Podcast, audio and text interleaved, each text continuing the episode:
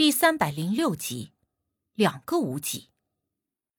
石室中密密麻麻的人皮气球，还有那糊了人皮做防腐的箱子，这些东西一次又一次的刷新着我们的三观底线。无忌握着短刀上前，用刀剑挑开了那箱子上的锁扣，继而掀开了那糊着人皮的木箱子。而那箱子一打开，武迪立刻就扶着墙一声干呕。我看着也有点反胃，因为那木箱子里头装的不是别的东西，而是满满一箱子叠放整齐的人皮，就像是叠得整整齐齐的一摞衣服。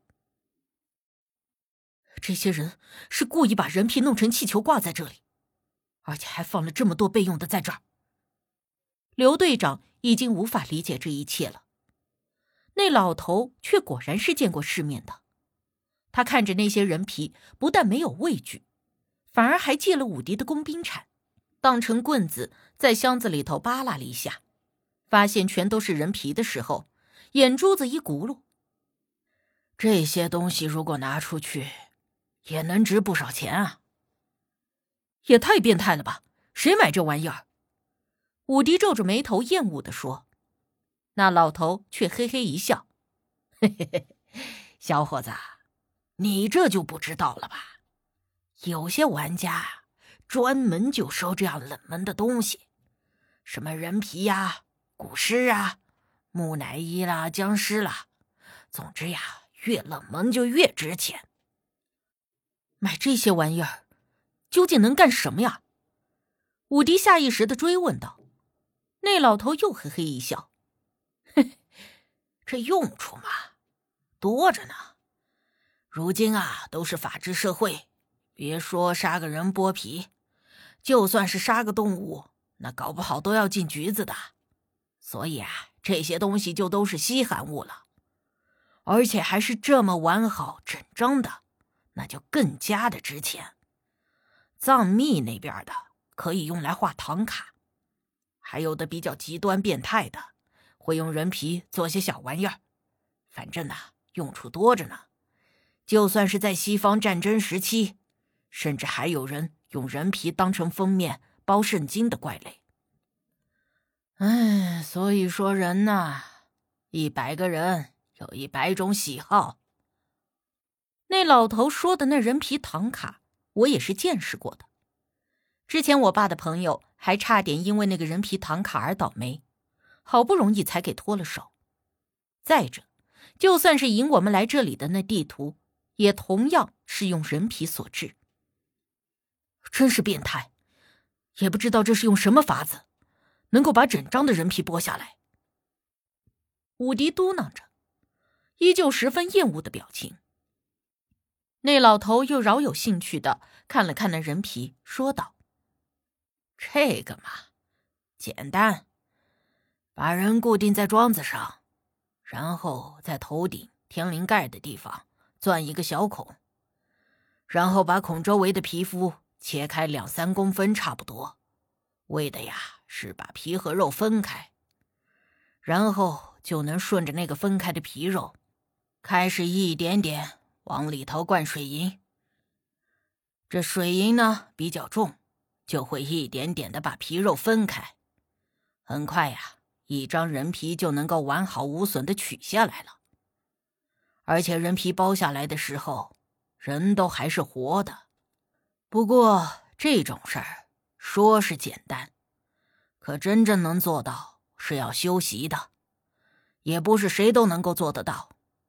而且做这种事的人一般都是代代相传，在古代封建社会的一些部落里面，专门就有这种人，世代传承作为部落的行刑人。说的直白点，那些世代相传的行刑人，生来啊就是为了折磨人、杀人的。那些人有一套专门的手法、工具，变着花样的杀人、折磨人。这剥皮呀，都算是小事了。行了行了，我看你说的劲劲的，还挺来劲的。武迪似乎对剥皮这种事儿格外的反感。适当的打断了老头的话，不想让他再继续说下去。好了，我们也别说那么多了。既然这里不是出路，还是尽快的离开。大家自然都没有意见，相继的出了石室，准备离开这里。但是我跟着无忌刚走出去没几步远，忽然就听到身后黑子大喊了一声“武迪”，我们立刻就转身跑了回去，却看到有一张人皮似是活了似的，张牙舞爪。而黑子正在用力的拉扯那人皮，这是什么情况？武迪，武迪被人皮包住了！黑子大喊着，我们这才意识到发生了什么事。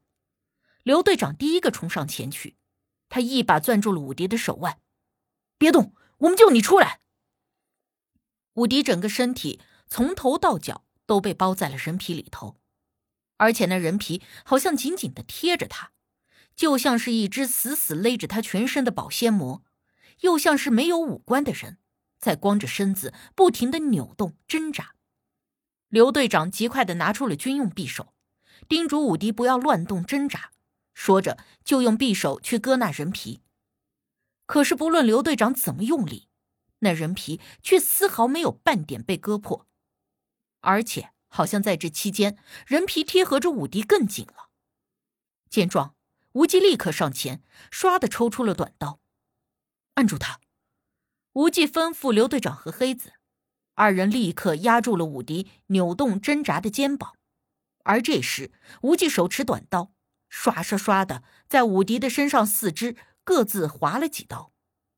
说来也怪，刚才刘队长使了吃奶的力气都割不透的那皮，竟然被无忌看似几刀就轻松的划破了。无忌二话不说，两手扯着两侧，用力一撕，当即就把那人皮撕扯开来，把里头的武迪给救了出来。人皮被撤掉，武迪一下子瘫软在了黑子的肩膀上，扶着他的胳膊，大口大口的喘气，看起来刚才是憋得不轻。快走！无忌的眉心微蹙。手持短刀，看着那些依旧在空中飘动的人皮，吩咐众人。刘队长和黑子立刻搀扶着武迪，我们一行人立刻出了石室。只是刚走了没两步，黑子又啊了一声。我一惊，马上回头，还没有看清楚是怎么回事就见黑子消失不见，取而代之的是一个人皮在那里张牙舞爪。是黑子，黑子！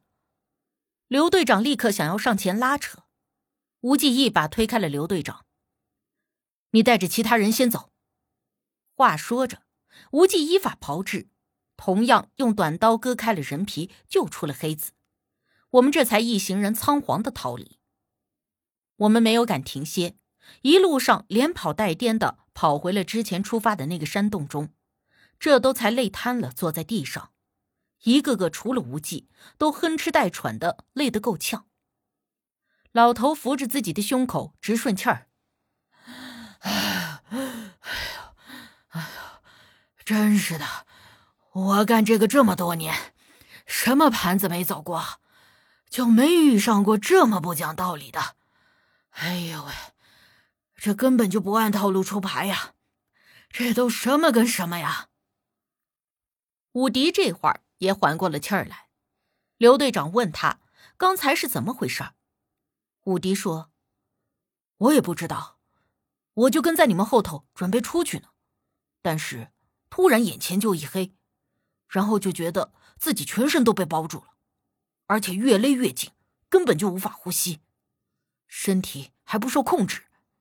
那会儿我就觉得自己像是被装在了一个什么壳子里，身体无法自如控制。”黑子又接言道：“没错，我也有那种感觉，就好像有一个人突然要控制我，而且勒得我无法呼吸。”刘队长后怕道：“如果刚才不是小吴反应快，这一次可就危险了。刚才我用匕首根本就割不破那人皮，幸好有小吴那把短刀。”无忌这会儿坐在一旁没有应声，而听了这话。那老头又凑过来一点，好奇的看着无忌说：“我说小哥，咱们之前是不是在哪里见过呀？无忌缓缓的抬了抬眼皮，看着他，但是没有应声。那老头自己笑了笑，又说道：“呵 呵我呀，就一直觉得你很像我年轻时候遇到的一个朋友。”无忌淡淡的扫了他一眼，然后拿出了水壶，喝了一口水，依旧没有应声。那老头也不觉得尴尬，直接就坐在了我和无忌的身边。他又带着点试探的问道：“小哥。”你跟你家爷爷或者老爷辈儿的，是不是有长得特别像的？无忌似乎被问的有点烦了，目光一沉，看着他。我没有亲人，也不认识你。